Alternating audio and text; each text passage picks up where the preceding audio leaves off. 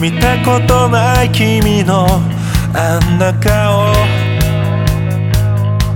反数して苦い。確かな形だったもの。手のひらからこぼれ落ちてゆく。まるで砂のように。口づけ合ってさよなら。重なり合ってたいよまだ。もういいわけは聞きたくない。耳を塞いだ。僕の味覚が捉えた。弾けるような感覚は。もっともと過ぎる。つかの間だった。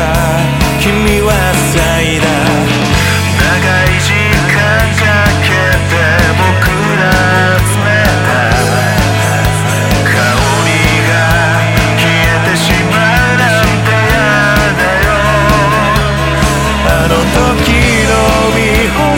てしまえばよかったんだ。